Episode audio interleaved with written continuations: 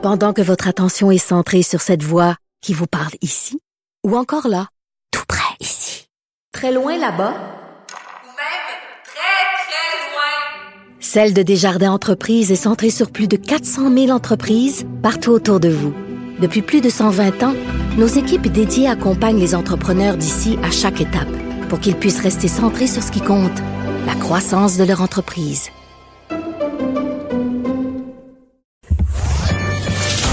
Le remède à la désinformation. Mario Dumont et Vincent Dessureau. Cube Radio. Tu as peut-être vu qu'un joueur de la Ligue nationale de hockey, dont on savait qu'il y avait des problèmes financiers, des problèmes entre autres qu'il y a eu avec sa famille, là, euh, Evander Kane, a amorcé un processus de faillite personnelle ayant accumulé 26 millions US de dette. Euh, ça soulève toute une question, évidemment, sur des jeunes qui tout à coup se retrouvent à jouer avec des gros montants d'argent parce qu'ils gagnent des gros montants d'argent, euh, peuvent euh, soit se faire avoir par leur famille, par leur agent, ou carrément se mettre eux-mêmes dans le trouble. Alain Roy est agent de joueur dans la Ligue nationale depuis une vingtaine d'années, président fondateur de l'agence Roy Sports Group. bonjour, Monsieur Roy. Bonjour. C'est quand même un cas unique, celui d'Evander Kane, en termes de d'ampleur. Oui, euh, ben, il y en a eu, il y en a eu dans le passé un peu là, avec euh, il y avait Fedorov euh, qui avait joué avec Détroit et Columbus qui, qui avait eu des, des problèmes financiers aussi. Euh, il y avait Jack Jack qui était à Pittsburgh qui joue encore au moment c'est quoi son dernier nom encore qui a eu d'autres problèmes financiers mais aussi. Mais là 26, 26 millions c'est quand même c'est c'est toute une faillite. Ouf.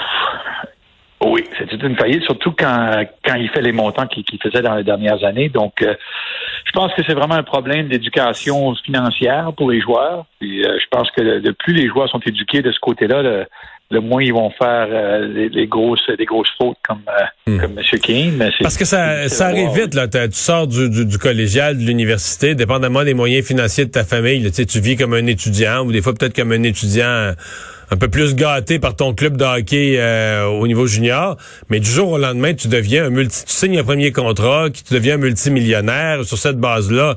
Que ce soit les cartes de crédit, que ce soit n'importe qui, on va te prêter euh, un bail pour un auto, n'importe quoi, on va te prêter. Tu peux te mettre dans, dans, dans l'embarras bien vite. Tu peut-être peut-être pas conscient complètement de la valeur de l'argent là. Oui, exactement. Puis euh, j'entends souvent, j'ai beaucoup d'amis qui sont des agents aussi dans d'autres sports comme le NBA, le NFL, puis euh, euh, vraiment où ça se passe au maximum, c'est dans le vestiaire. Je pense qu'il y, a beaucoup de il y a beaucoup de, conversations, de jalousie, de moi je peux en faire plus que toi dans, le vestiaire. Puis je pense que ça cause beaucoup de problèmes du côté financier parce que si le joueur n'a pas une bonne éducation financière, il comprend pas comment vraiment les, finances euh, fonctionnent. c'est très facile pour eux de, commencer à accumuler des grosses dettes et pas pouvoir euh, les payer. Ouais. Euh, qu'est-ce qui se fait? Est-ce que les agents, euh, est-ce qu'il y a une éducation meilleure? Est-ce qu'on est sur la bonne voie? Est-ce que vous sentez que les agents de joueurs ou les, les entourages d'équipe font, avec des expériences négatives comme celle-là, sont plus sensibles, font plus attention à, éduquer les joueurs?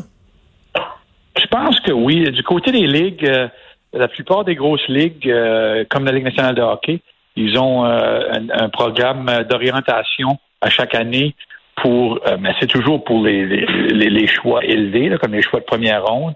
ils font une semaine ou une fin de semaine où ils, études dans, plusieurs plusieurs variétés qui, qui ben, une, des grosses choses, c'est, l'éducation financière. Du côté des agences, je pense que ça, dépend toujours d'agence en agence. Nous, on a on a même établi un côté financier de, de RSG parce que on veut vraiment que nos joueurs soient, éduqués.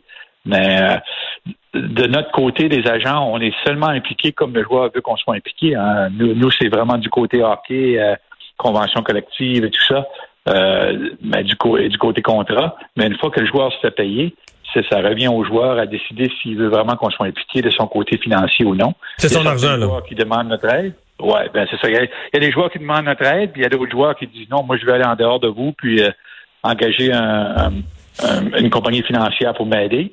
Mais le, gros problème, c'est surtout ça. Vraiment, les joueurs qui, qui font des gros, euh, des gros prêts avec des gros intérêts, c'est toujours ça le gros problème euh, au début. Hein. Puis, euh, je pense n'y a pas pas tous les joueurs comprennent comment ça fonctionne. Il y a deux façons de perdre son argent. Là. Tu peux, même si tu en gagnes beaucoup, tu peux toujours moyen d'en dépenser plus.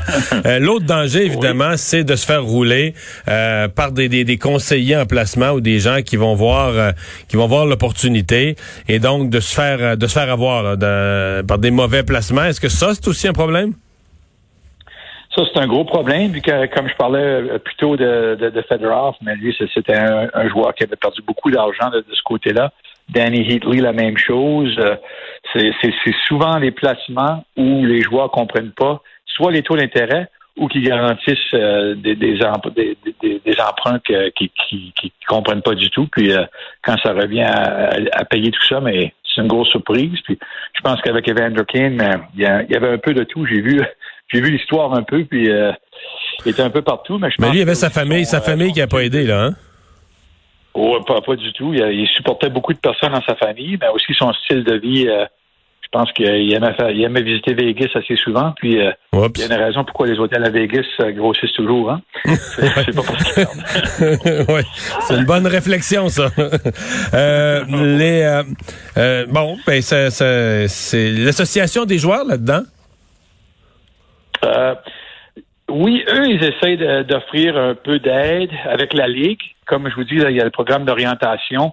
Mais euh, moi, je pense que de, de, de tous les côtés, donc, euh, tout le monde préfère euh, peut-être un, un, meilleur, un meilleur euh, boulot à, à, à, éduquer les joueurs. Mais c'est comme c'est comme toutes les choses. Il y, a, il y, a, des joueurs qui veulent se faire éduquer, il y en a d'autres qui, qui veulent vraiment pas en parler. Puis c'est ça qui rend les choses difficiles parce que mm.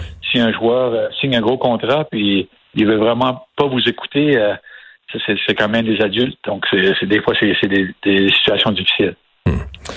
Monsieur Roy, je vous ai avec moi euh, parlé de ça, mais maintenant qu'on vous a, euh, vous êtes aussi l'agent de Pierre-Luc Dubois qui a fait la manchette ces derniers jours, euh, qui a signé finalement une entente de seulement deux ans avec les Blue Jackets de Columbus. Plusieurs semblaient penser que ça allait être une entente à plus long terme.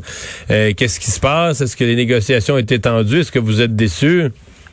Est-ce que vous pouvez m'en parler? Ouais, ben, euh, avec euh, avec Pierre-Luc Dubois, c'est intéressant parce que moi je représente euh, Nico Echier, qui est un joueur très comparable et qui, qui, a la même âge que, que Pierre-Luc. Mais la, la, grosse différence, c'est que du côté timing, nous on a signé avant le COVID, et lui a signé après le COVID. Donc c'est ça, ça, ça, fait une grosse différence. je, je suis pas certain là, de, de, de qu'est-ce qui se passe derrière les portes fermées là, à Columbus, s'il est vraiment content ou non. J'ai vu les rumeurs et tout ça.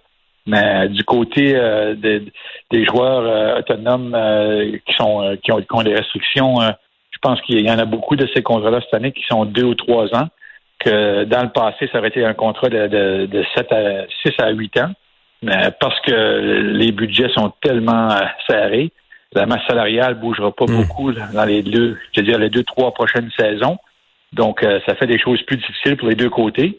Puis euh, pour les joueurs comme euh, Pierre-Luc Dubois, mais à, place de, de s'enchaîner avec euh, un contrat que, où il n'est pas vraiment satisfait pour ouais. 5 à 8 ans. C'est mieux de faire du court terme. Là. Ouais. Ouais, exactement. Ouais. Non, ça, la, la COVID est venue changer un peu tous les, les équilibres financiers de la Ligue, là. Hein? Ah, même, tu regardes Matthew Barzal avec les Islanders, c'est un, un, un joueur très très bon joueur, qui est très excitant, euh, qui est, qui est probablement leur joueur le plus important. Puis il a signé juste pour trois ans parce que la même chose. Je pense que les joueurs espèrent qu'après les deux, trois prochaines saisons, que la masse salariale va commencer à remonter avec euh, peut-être avec les nouveaux contrats de télévision. Et, et le retour des spectateurs éventuellement dans les euh, dans les amphithéâtres, ça va ça va aider point de vue revenu. changement. Monsieur Roy, merci beaucoup d'avoir été là. Au revoir. Merci de m'avoir. Euh, Au revoir. Alain Roy, adjoint joueur dans la Ligue nationale de hockey. Richard